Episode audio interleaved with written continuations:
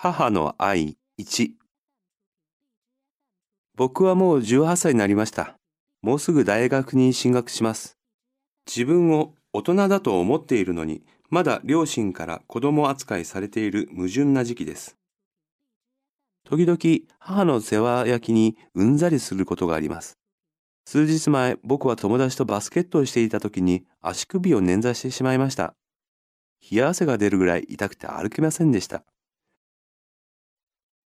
でも僕はもう18歳の男児で、笑って友達とタクシーで病院に行きました。医者の診察を受けてから、怪我の重さが分かりました。人体が切れていて、石膏で固定しなければなりません。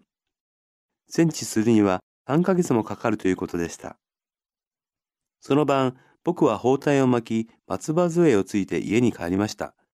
母はびっくり仰天してしまいました。僕が、もう大丈夫だから、と何度説明しても、母は、本当に大丈夫なの？痛くない？としつこく聞きました。その時僕は、傷の痛みと煩わしさでもうほっといてくれと叫びたくなりました。扱う、うんざり、捻挫、怪我、仰天、煩わしい、